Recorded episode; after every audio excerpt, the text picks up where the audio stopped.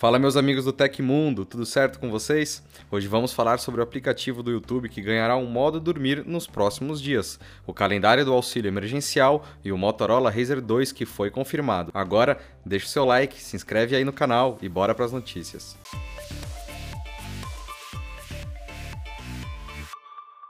Os aplicativos do YouTube para Android e iOS terão notificação para lembrar os usuários sobre a hora de dormir.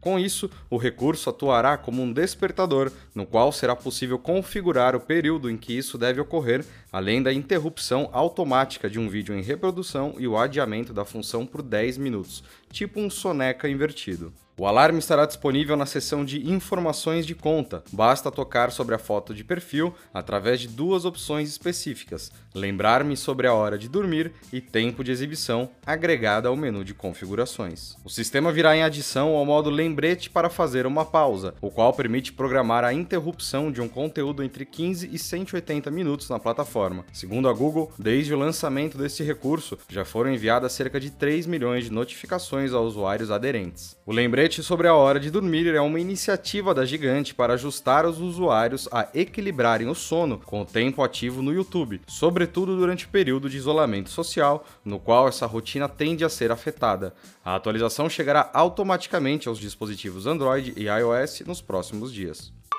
Começa nessa quarta-feira o pagamento da segunda parcela do auxílio emergencial aos cadastrados no aplicativo ou site do Benefício Federal.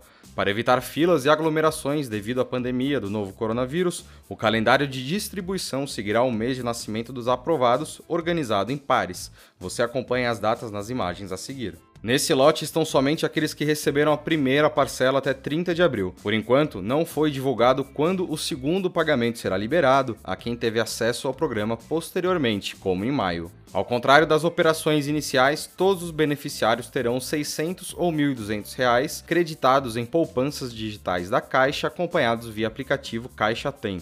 Ou seja, o dinheiro não cairá direto nas contas informadas originalmente no cadastro. Esse valor não poderá ser movimentado em transferências de forma imediata, devendo ser usado apenas para compras online e pagamentos de boletos via cartão virtual.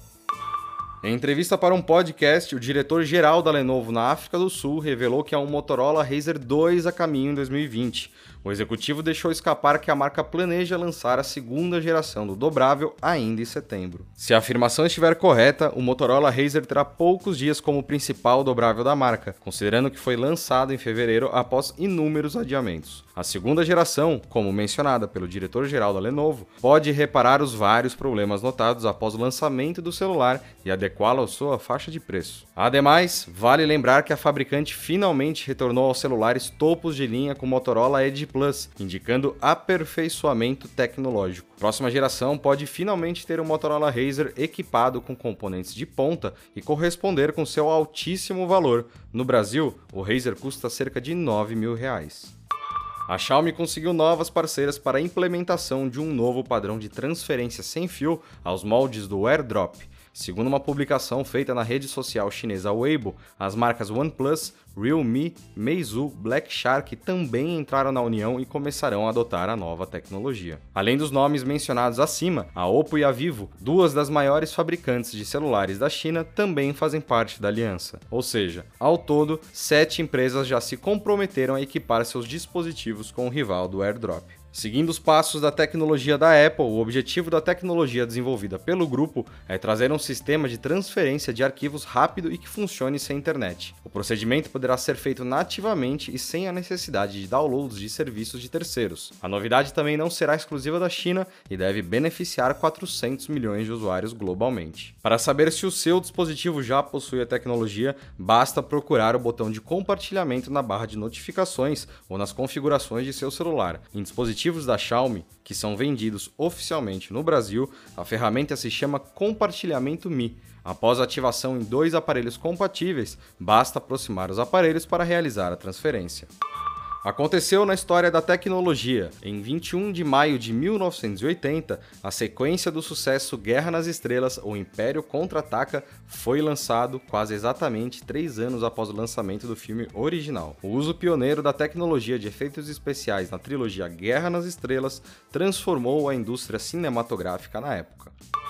E essas foram as notícias do Hoje no Tecmundo desta quinta-feira. O programa vai ao ar de segunda a sexta, sempre no fim do dia. Os links e tempos de todas as notícias que a gente deu aqui estão no comentário fixado no YouTube e na descrição do episódio nas plataformas de áudio. Quem quiser assinar o programa como podcast, os links estão na descrição do vídeo. Aqui quem fala é o Felipe Paião e amanhã tem mais. Espero que vocês continuem seguindo as recomendações da Organização Mundial da Saúde. Um abraço e até amanhã.